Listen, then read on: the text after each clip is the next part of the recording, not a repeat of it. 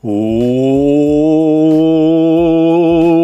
mi gente, buen día. Bienvenidos a otro episodio de Mañanas con Leo. Soy su anfitrión, Leo. Jueves 31 de enero. ¡Uh! Vaya, vaya, vaya, recién terminó enero y no sé ustedes, pero para mí este año comenzó denso. Pero no lo digo en un mal sentido, sino que denso en el sentido más literal, como de una concentración increíble de actividades, de cosas por hacer, de nuevos desafíos, de rutinas nuevas y no sé, todo eso me ha hecho sentir de que si enero es un precursor de cómo se viene 2019, este va a ser un gran año. Y es así porque una vida llena de actividades, llena de valor, llena de cosas que en la cual nosotros estamos utilizando nuestro tiempo, es, hace que nuestra percepción subjetiva de esto se sienta que vaya más lento. Y no sé, yo me siento increíblemente agradecido si es que de alguna u otra forma podemos hacer que nuestro tiempo en vida pueda sentirse más largo. Y es divertido pensar en eso un poco, cómo es tan eh, fluctuante y subjetiva la percepción que tenemos del tiempo en nuestras vidas.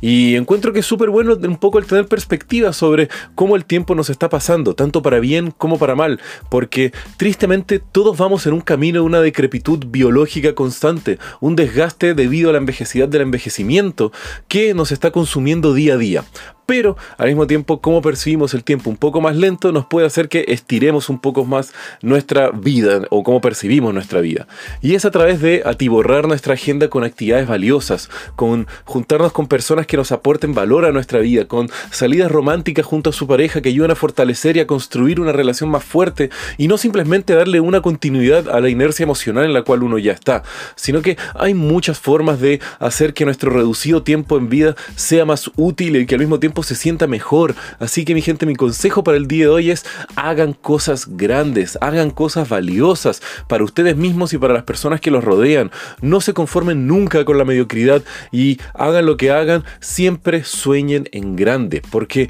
como siempre les he dicho, el soñar en chiquito cuesta lo mismo de tiempo y esfuerzo que soñar en grande, mi gente.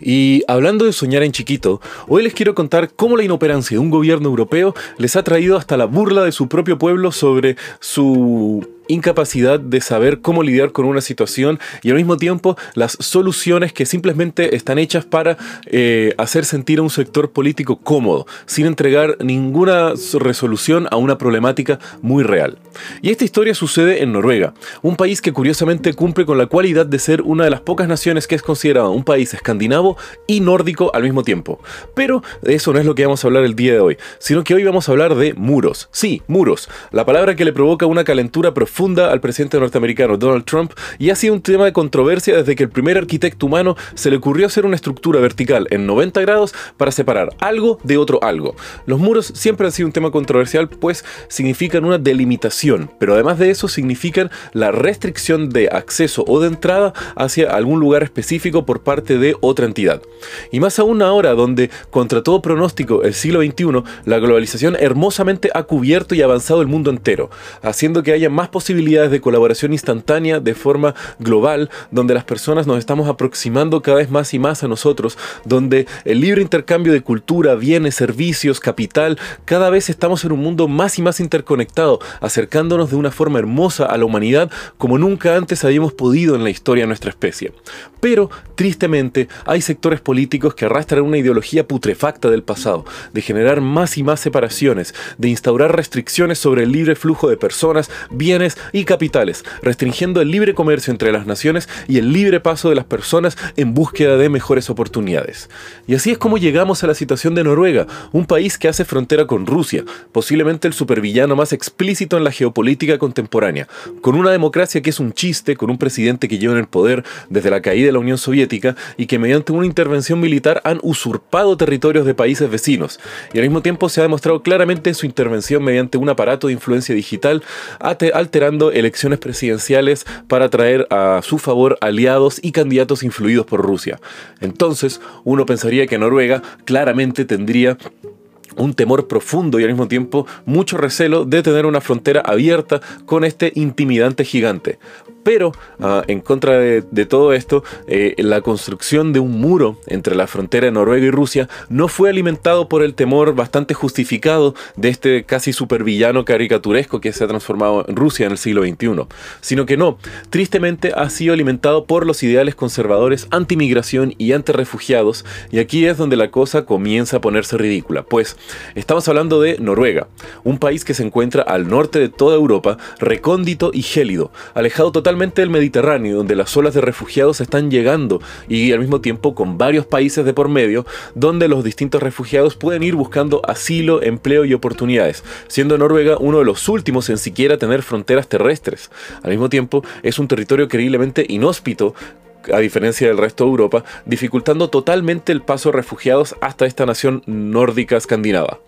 Pero al mismo tiempo, esta es una ruta oficial que muchos refugiados han incurrido porque salen desde Siria, comienzan a caminar por el norte y cruzan casi toda Rusia, ingresando a la zona Schengen europea a través de la frontera de Noruega con Rusia.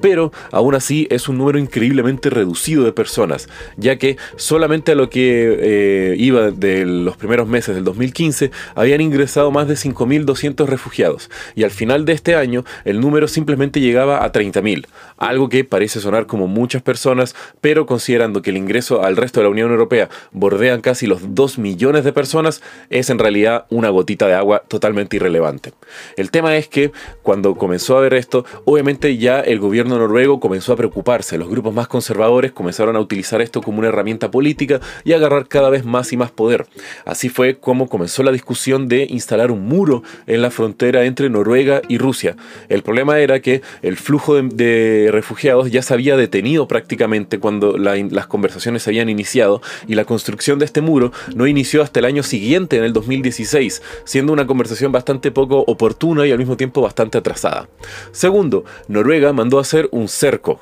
pues no le da ni siquiera para llamarse un muro, de solamente 200 metros de extensión y 3,4 metros de altura, para controlar el flujo incontenible de refugiados buscando asilo en la Unión Europea. Lo cual, seamos honestos, es súper ridículo. 200 metros de cerca es absolutamente nada. Uno camina más de 200 metros para ir a la farmacia posiblemente, y con solo 3 metros de alto y sin alambre de púa, sin ningún sistema de control de personas, creo que la gran mayoría de nosotros, dándonos un poco de tiempo, podríamos cruzar este cerco o caminar los 200 metros e irnos por otro lado, ¿o no?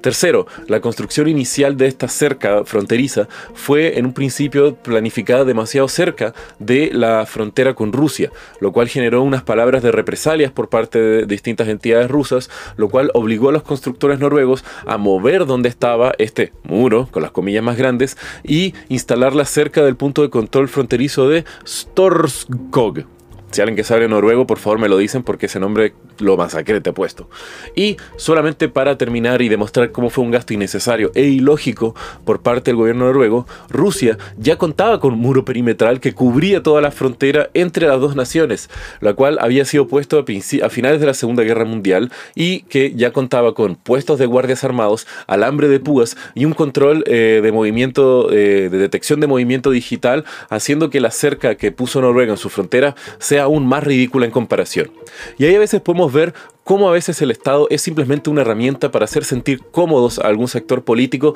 más que una alternativa para generar soluciones reales. Porque muchas veces, como es algo que se realza por la calentura algún momento o por el alzamiento de algún movimiento político más efímero, podemos ver cómo en lugar de ofrecer una solución real, donde podemos ver una integración o al mismo tiempo una eh, libertad a las personas que están buscando algún refugio, al mismo tiempo como iniciar posiblemente una nueva vida mejorando una, situación horrible a la cual ellos vienen escapando. No, pongamos un cerco ridículo que cualquier persona puede cruzar, pero que hacemos sentir cómodos a nuestros políticos conservadores. Ah.